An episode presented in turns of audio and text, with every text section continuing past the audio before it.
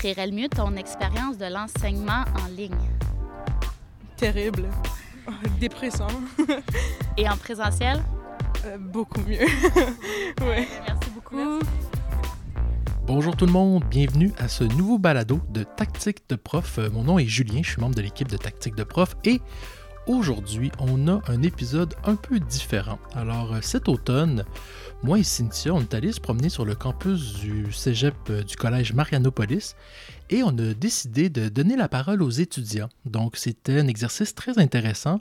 On parle beaucoup entre nous autres, entre professeurs, de nos expériences, de nos outils pédagogiques, mais euh, c'est le fun d'avoir un peu l'envers du miroir, l'envers du décor et d'aller poser la question aux étudiants, eux, comment ils vivent ces cours-là en ligne, en présentiel, etc. Donc, on vous a préparé un petit montage de 7 à 8 minutes sur euh, nos rencontres qu'on a fait et on va réagir ensuite avec toute l'équipe, donc avec Julie et avec José. Donc voilà, je vous laisse la parole aux étudiants et le reste de l'équipe, on se rencontre dans 10 minutes. À tout de suite.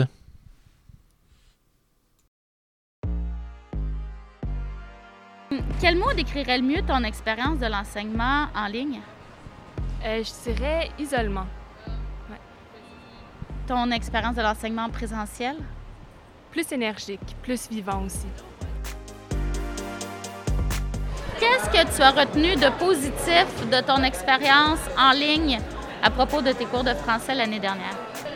Donc particulièrement avec les cours de français, avec euh, la structure où à chaque semaine il y avait des discussions, j'ai bien aimé le fait que comparé à d'autres cours, il n'y avait pas cette chance où on pouvait aller dans des breakout rooms en Zoom et discuter avec nos amis, discuter avec les collègues des idées qu'on pense. Donc j'ai trouvé qu'en ligne, euh, intégrer cet élément de so- social euh, a facilité l'apprentissage des élèves. Est-ce qu'il y a des choses que tu aurais aimé pouvoir garder des cours en ligne en présence? Peut-être le fait où il y avait un cours de deux qu'on se voyait, parce que ça nous donnait la possibilité de nous commencer à s'habituer avec l'horaire de cégep, pouvoir décider, nous, à quel moment qu'on a le temps et, euh, et qu'on veut justement prendre euh, les notes pour le prochain cours de français ou faire les petites, activités. Donc, cette organisation qui aussi nous donne plus de, euh, de, sens de- de- d'organisation, euh, moi, je trouve que c'était vraiment le fun. Est-ce qu'il y avait des avantages à avoir des cours de français en ligne l'année dernière? Est-ce qu'il y a des éléments des cours à distance que tu aimerais garder dans tes cours de français en présentiel? Malheureusement, non. Je dirais que les seuls avantages des cours en ligne, c'est vraiment juste être capable de, se lever plus, plus tard, de se coucher plus tôt, tout ça. Alors, ça n'a pas vraiment rapport avec le français en particulier. Alors, je dirais qu'il y a pas mal rien qu'on pourrait garder des cours en distance euh, pour les cours en présentiel. Euh, pas vraiment. Mais je pense pas que c'était vraiment difficile. Je pense que c'était correct. Mais je sais pas si je l'aimais mieux. Je pense que c'était juste comme. Ben, moi, je connais pas vraiment les avantages, mais je sais qu'on n'était pas vraiment capable de travailler en groupe, donc euh, je pense que c'était pire. Ouais. S'il y avait des éléments que vous pouviez garder des cours en ligne, qu'est-ce que ce serait? les journées moins longues. Mais aussi, euh, par exemple, le fait qu'on n'avait pas juste à se réveiller comme deux heures, trois heures avant le cours, venir ici, par exemple, une heure de voiture, une heure de bus parfois. Mais sinon, je vois plus d'avantages avec l'école en présentiel que l'école en ligne. Mais quand tu es en, en, en, en ligne, il y avait beaucoup plus de récupération parce que genre les gens comprenaient moins. Les, profs avaient beaucoup de ré- récupération en ligne, ce qui est nice parce que t'as pas genre resté à l'école jusqu'à 7 heures du soir. Genre, tu vas en ligne, tu vas dans le Google Meet, tu poses tes deux questions puis tu quittes au lieu de rester dans la récupération de 3 heures où tu as juste besoin de poser une, une- une ou deux questions. Euh, ben, j'ai aimé le, le format en ligne des examens. Ça m'a aidé beaucoup et j'apprends mieux le matériel en écran. Mais j'ai toujours été sur un écran. Et euh, est-ce qu'il y a quand même des choses positives que tu euh, retires de ton expérience des cours en ligne? Je pense que ça, comme, ça donne plus de flexibilité. Comme avant, si, si tu avais genre euh, un rendez-vous chez le médecin, il- tu ne pouvais pas aller du tout à l'école. Mais avec les cours en ligne, tu peux prendre l'appel de, comme de, ta voiture ou même genre euh, en attendant. Euh, aussi, y a, quand, quand ils enregistrent les, les, les appels, les, les classes, tu peux aller revoir puis voir les parties où tu as manqué. OK. Euh, Est-ce que tu as l'impression d'être une meilleure étudiante en ligne ou en présentiel? Hum. Ben, je trouve que j'ai comme plus de temps à étudier en ligne. Mais maintenant, je suis plus comme sociale, donc je suis dans une meilleure comme humeur. Donc, j'étudie plus aussi, car c'est- comme avec l'environnement. Donc, comme peut-être en personne. Ouais, Euh, ouais j'apprends comme beaucoup plus en personne, comme en ligne. Euh, Il y en avait que, que j'ai appris comme dans mon euh, cours de comme d'art. J'ai appris parce qu'on avait comme des vidéos, puis mais d'autres comme dans mes cours de sciences, je trouve que non. Mais maintenant c'est meilleur pour apprendre, je trouve. Euh, Est-ce que tu as l'impression que tu as appris autant de choses dans tes cours de français en présentiel que dans tes cours de français en ligne? Euh, je trouve que euh, j'ai appris plus en personne, oui, qu'à la maison parce que en classe, c'est vraiment plus facile à écouter, puis de faire attention à ce que les informations qu'on reçoit et ce que nos professeurs sont en train de dire. Je trouve qu'à la maison, j'avais vraiment la difficulté à mettre toute mon attention sur mon ordinateur pour la journée longue. Puis euh, comme ça, je retiens plus d'informations. En plus, euh, chez nous, euh, la plupart de mes examens étaient genre, en anglais on dit open book, ça veut dire qu'on peut avoir nos ressources ou de l'Internet, on peut regarder sur l'Internet, puis ça me donnait pas l'opportunité de mémoriser les informations et de me rappeler quand je- les informations. Puis, est-ce que tu as l'impression que tu as appris autant de choses en ligne que si tu avais été en présentiel? Euh, je dirais que oui. Je crois que ici, ça reste plus avec toi. Comme euh, la mémoire, c'est mieux. Euh, mais je dirais que c'est la même chose. Mais comme je suis plus dans la zone en classe ici, puis c'est plus facile d'apprendre puis tout ça. Mais ouais. Euh, ben moi, c'est parce que je- j'apprends mieux quand il y a le professeur devant moi. Puis je trouve que je peux me concentrer mieux sur la matière qu'il donne. Donc, euh, c'est ça. Est-ce que tu as l'impression d'avoir appris autant dans tes cours en ligne que dans tes cours en présentiel? Non, pas du tout. Pas du tout. Euh, J'apprends plus quand je suis en présentiel que- qu'en ligne. Parce que je pense qu'en ligne, c'est comme difficile de, de se concentrer. Mais aussi, euh, je pense que les professeurs n'ont pas eu assez de temps pour comme, se préparer pour euh, bien enseigner en ligne. Je vais te poser une question en complémentaire. Tu as dit que les profs n'avaient pas eu le temps de se préparer assez pour l'enseignement en ligne, euh, puis que ça avait un peu euh, fait que c'était plus difficile. S'il y avait eu plus de temps, qu'est-ce qu'il aurait fallu qu'ils fassent selon toi pour que ce soit mieux construit? Si les professeurs auraient, auraient eu plus de temps, qu'est-ce qu'ils auraient pu faire? Euh, Peut-être faire, euh, faire en sorte que, que les cours sont euh, plus comme courts, parce que c'est comme prouvé que euh, l'enseignement en ligne, ton euh, attention span, c'est pas aussi long que quand tu es en présentiel. Donc, faire un cours comme une heure en présentiel puis faire une heure euh, en ligne, c'est comme pas du tout la même chose. Puis moi, j'ai réalisé que comme après quelques minutes, je m'ar- je m'arrive plus à comme à, me concentrer.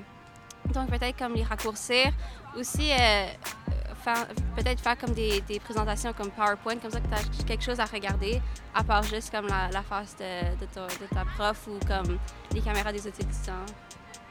Est-ce que tu as l'impression que tu as appris autant de choses dans tes cours en ligne que dans tes cours de français en présentiel? Honnêtement, je pense que oui. J'ai eu la chance d'avoir un prof qui était vraiment passionné, qui aimait ça parler. J'ai appris beaucoup d'histoire aussi. Fait que c'était vraiment un bon mix puis c'était intéressant. Qu'est-ce que ce professeur-là faisait pour rendre ses cours en ligne dynamiques puis intéressants pour toi? Euh, il changeait vraiment son intonation de voix. Il était vraiment présent dans le cours. Il interagissait avec nous. Puis il y avait aussi des supports euh, comme des PowerPoint avec des images qu'on pouvait regarder et tout. Est-ce qu'on peut avoir un nom? Oui, c'est M. Sylvain Pagé pour la Grande Guerre. On va lui faire le message.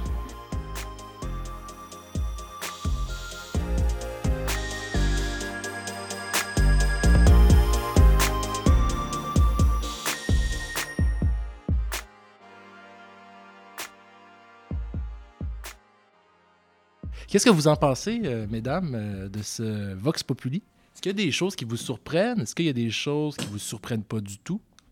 Ben, moi, ce qui m'a surpris, en fait, je, m'attendais lorsqu'on leur demandait euh, ce qu'ils voulaient garder des cours en ligne. je pensais qu'ils allaient me nommer des, applications, des outils numériques qu'ils ont découverts et puis qui, leur ont permis d'être plus efficaces ou d'apprendre d'une, d'une façon différente. Mais il n'y a pas de- il y a pas d'application, il n'y a pas d'outils qui semblent les avoir. euh, mon Dieu, je cherche le mot. Marqués. Marqués, ouais. Euh, qui semblent avoir eu un, un impact sur leur apprentissage, ou du moins, euh, ils ne semblent pas avoir noté qu'un de ces outils-là leur aurait permis d'être un meilleur apprenant là, ou qui aurait facilité l'apprentissage. Ça, on peut se poser la question justement, est-ce que c'est parce qu'ils n'ont pas été exposés à ces outils-là? Parce qu'ils parlent beaucoup de PowerPoint et de Breakout Room, mais ça reste quand même assez classique, on s'entend. Euh, est-ce que c'est parce qu'ils n'ont pas été exposés ou parce qu'ils n'ont pas retenu?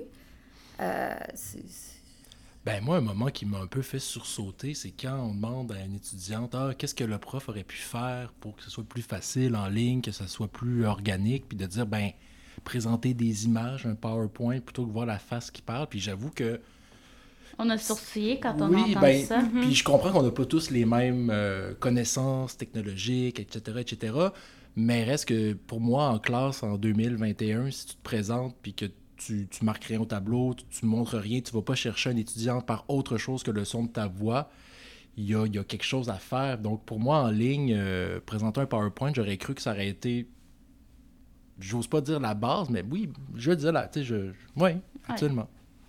Mais c'est comme écrire au tableau blanc, en fait. Si on est au- en présentiel, euh, c'est plus pédagogique que, tec- que technologique pour moi, euh, utiliser un PowerPoint en, en, en ligne, parce que l'étudiant a besoin d'un support visuel, c'est sûr. Il ne peut pas euh, se concentrer sur euh, une personne qui parle, euh, donne un cours magistral pur et simple, sans, sans rien. Là.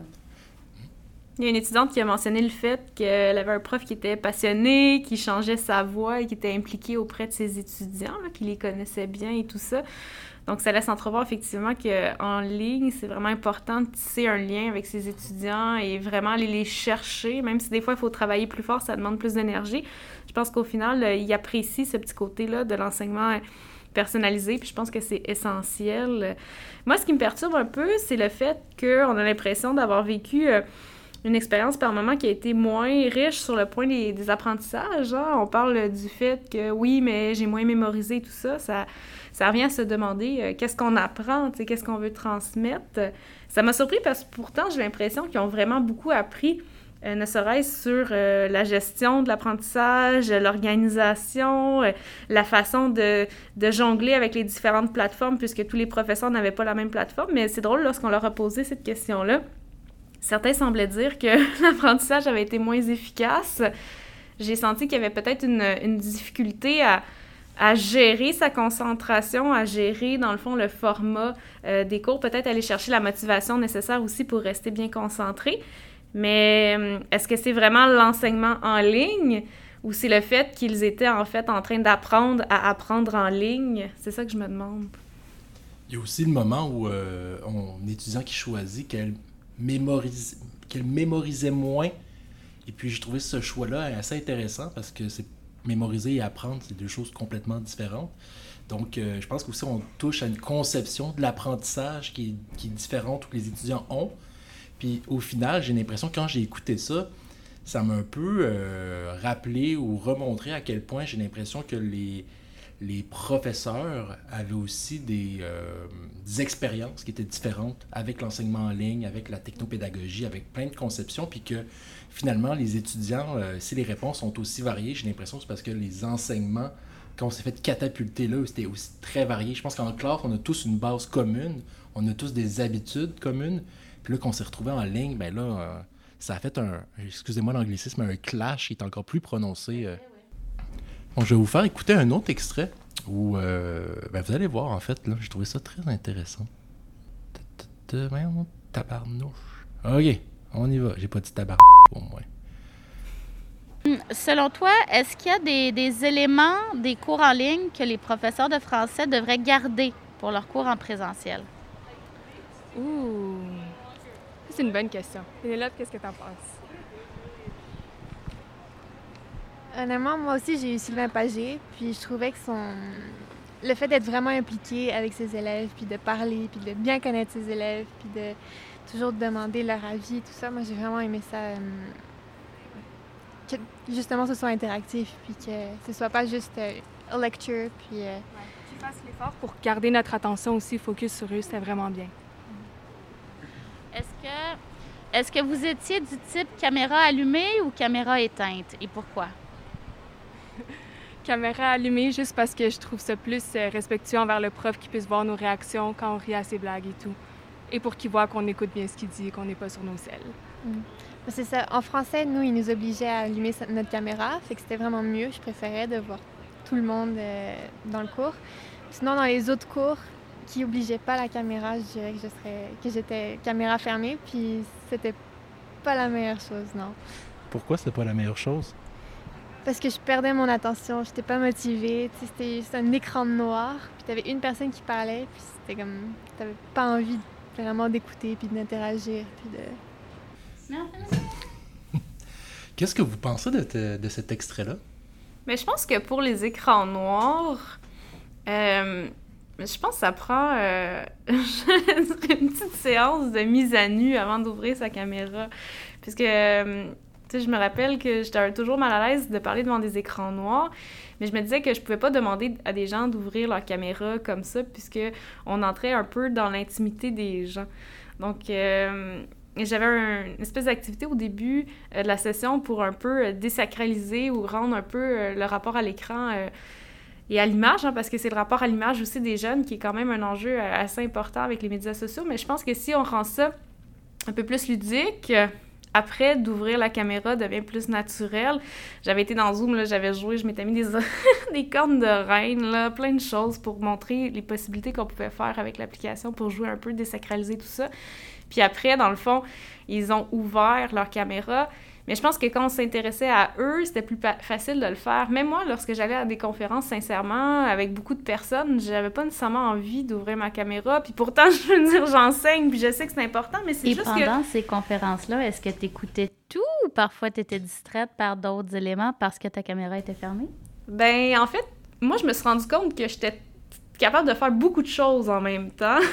Donc, je dis que, en fait, j'écoutais, j'étais capable d'intervenir, puis en même temps, je j'avoue que je prenais des notes et je travaillais sur d'autres choses. Puis là, de revenir en présence, j'ai l'impression, euh, d'un point de vue de la productivité, que, que là, tu sais, il faut que je sois vraiment toute là euh, avec les étudiants. Tu sais, je peux pas, euh, dans le fond, répondre à un petit courriel, puis après ça, rédiger parce que j'ai une idée pour mon cours en même temps.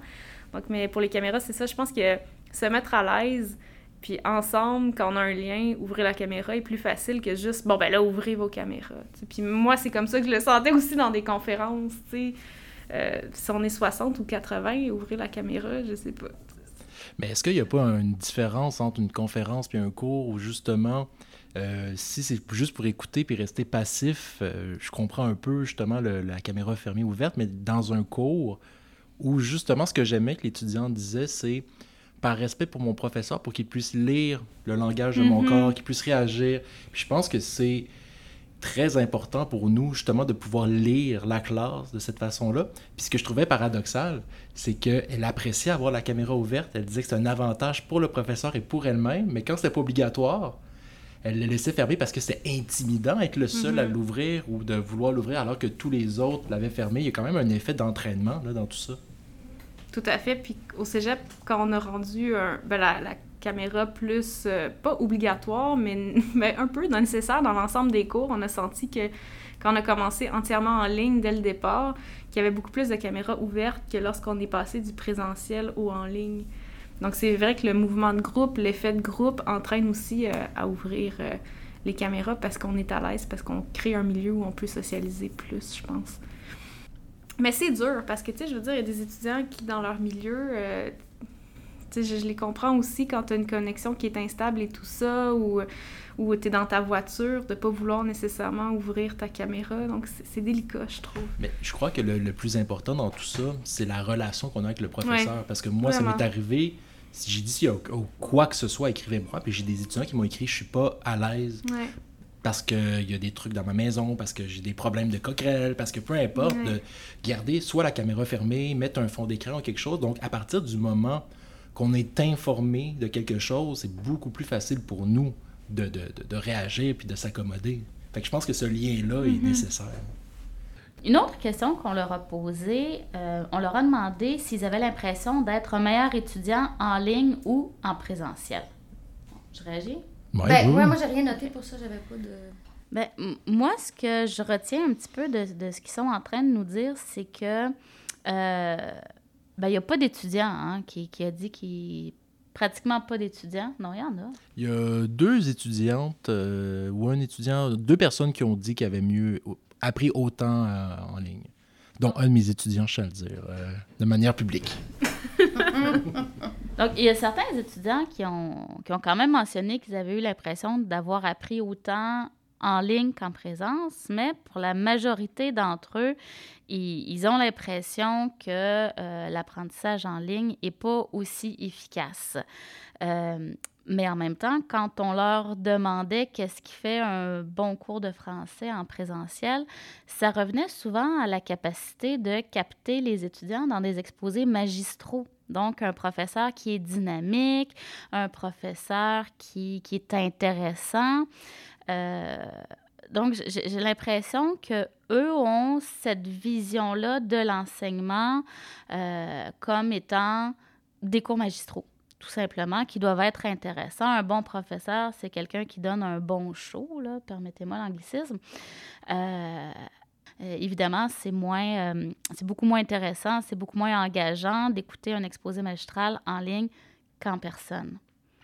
Mais l'enseignement ne se limite pas qu'à l'enseignement, qu'à, des exposés magistraux. Là. Et puis ça, on dirait que c'est, c'est, le, côté qui- qu'ils n'ont pas abordé là, dans leur réponse. Ben, euh, je pense qu'on parlait précédemment, puis Julie, tu pourras euh, compléter, mais tu parlais de perception. Mais c'est drôle parce que quand on parle de, par exemple, de, de pédagogie inversée, les étudiants, les commentaires qui reviennent souvent, c'est ben là, je paye pour venir à l'école, puis c'est moi qu'il faut qu'il fasse le travail. C'est moi qu'il faut qu'il lise mes affaires, puis que je me pose des questions, alors que ça devait être le professeur qui. C'est peut-être un peu le côté euh, privé là, qui fait en sorte que je dis ça, mais c'est le professeur qui devrait m'apprendre des trucs. C'est pas moi qui devrais travailler, c'est moi qui fais tout le travail, blablabla. Puis ce qui est un peu paradoxal, c'est quand on regarde les statistiques à la fin, les étudiants qui ont fait de la classe inversée ont mieux appris et ont mieux performé. Ce qui est deux choses différentes, mais les deux sont là. Donc, c'est vraiment la perception de c'est quoi un cours, de c'est comment c'est supposé fonctionner. Puis dès qu'on Ouais. change un peu ces paramètres-là, on a l'impression qu'il y a moins d'apprentissage. Ben, c'est- c'est sûr que, dans le fond, dans des euh, méthodes d'enseignement qui sont plus actives, il y a une prise de risque qui est plus élevée. Et euh, comment on fait pour apprendre une langue, surtout une langue seconde, s'il n'y a aucune prise de risque? Euh, J'aimerais euh, effectivement le savoir, puisque selon moi, c'est pratiquement impossible. Mais ô combien on est plus confortable à juste être un vase qui se laisse remplir par le savoir qui est vomi par le professeur devant la classe? Bon, OK, la figure est un peu intense, là, mais ce que je veux dire, c'est que c'est effectivement surprenant qu'on n'ait pas eu euh, d'étudiants qui ont eu plus d'expériences euh, authentiques d'apprentissage en ligne, alors que euh, la plateforme permettait vraiment de d'aller peut-être chercher une emprise dans le réel qui était plus grand que, que dans la salle de classe, tu sais. Avec toutes les ressources qui étaient là, on pouvait vraiment les faire, euh, je sais pas, découvrir plein d'affaires avec tous les liens web qu'on avait, avec toute la flexibilité qu'on avait. Hey, pour que Julie dise vomi, il faut qu'elle soit fâchée. Moi, je voyais toujours la... la- Moi, les cours magistraux, là.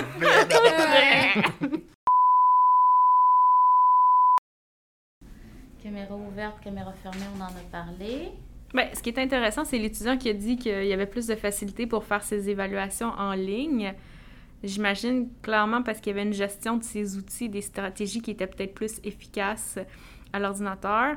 Euh, pour des étudiants aux besoins particuliers, c'est sûr que le côté de la concentration aussi, des, fois dans un espace qui est contrôlé à la maison, c'est plus facile, quoique ça dépend des milieux euh, familiaux.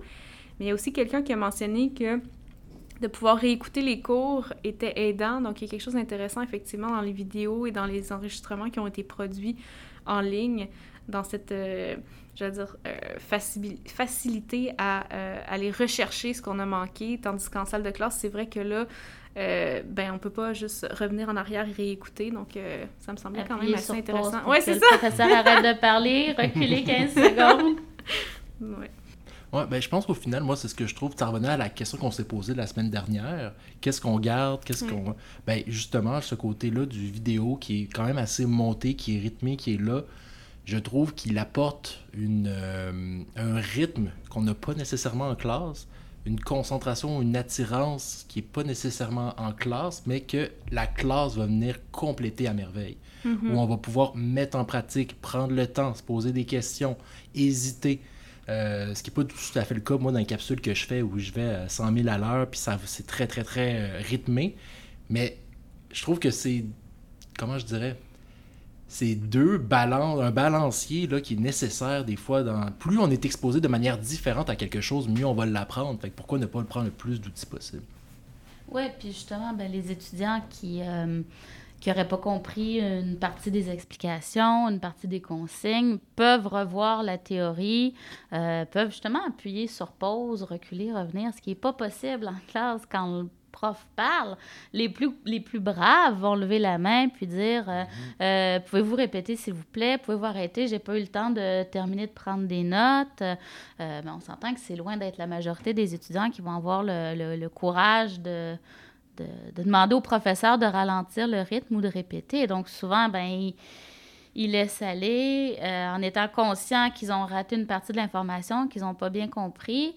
Euh, et puis, c'est comme ça. Et puis, ils vont pas nécessairement non plus retourner pendant les heures de bureau voir le professeur pour leur demander euh, de répéter, de réexpliquer, d'avoir des compléments d'information ou d'écrire un maillot. Alors que là, ben, la, capsule, elle est là avec la théorie. Donc, ils peuvent la revoir à leur rythme autant de fois qu'ils le veulent jusqu'à ce que la matière soit bien assimilée. Puis au final, puis je pense pas que je vais le mettre dans le podcast, c'est juste une pensée que, que j'ai, mais je pense que ça serait intéressant. Moi, je pense que c'est vers là que je vais aller aussi, ce que je n'ai pas le temps de faire en classe. Oui.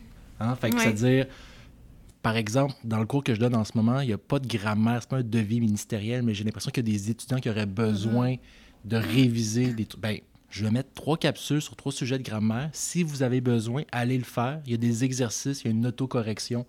Si euh, j'ai pas eu le temps d'aborder quelque chose en classe puis que c'est important, je vais faire une courte capsule puis je vais le mettre dans le trois heures de pondération. qui sont- Fait que j'ai l'impression de plus en plus, ça va pouvoir venir compléter puis des choses qui ne s'adressent pas à tout le monde, mais des personnes qui ont des besoins, ça va être disponible. Puis comme ça, ils pourront aller chercher ça. Je pense que ça serait une belle avenue. Ben, c'est intéressant. Donc, un, un cours personnalisé, adapté en fonction des besoins de chacun des étudiants, qui sont pas, ils n'ont pas tous les mêmes besoins, ils n'arrivent pas tous avec les mêmes forces, les mêmes faiblesses, le même niveau.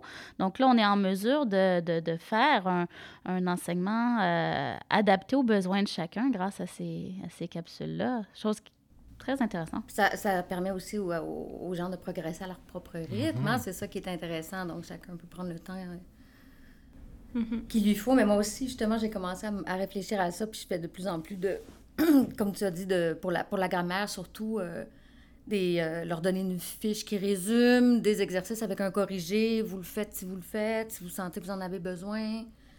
Puis venez me voir après. Mais euh, parce qu'avec des, des groupes de 40, c'est sûr qu'on n'a pas. On a beaucoup de variété dans les, euh, les savoirs, les connaissances, les compétences. Bon, ben, Bon, ben c'était super intéressant d'entendre les étudiants. Franchement, je pense qu'on va refaire ça plus souvent. Et puis, euh, ben, j'espère que vous avez trouvé ça euh, intéressant aussi. Alors, on se revoit la semaine prochaine. bye! Bye! Bonne semaine!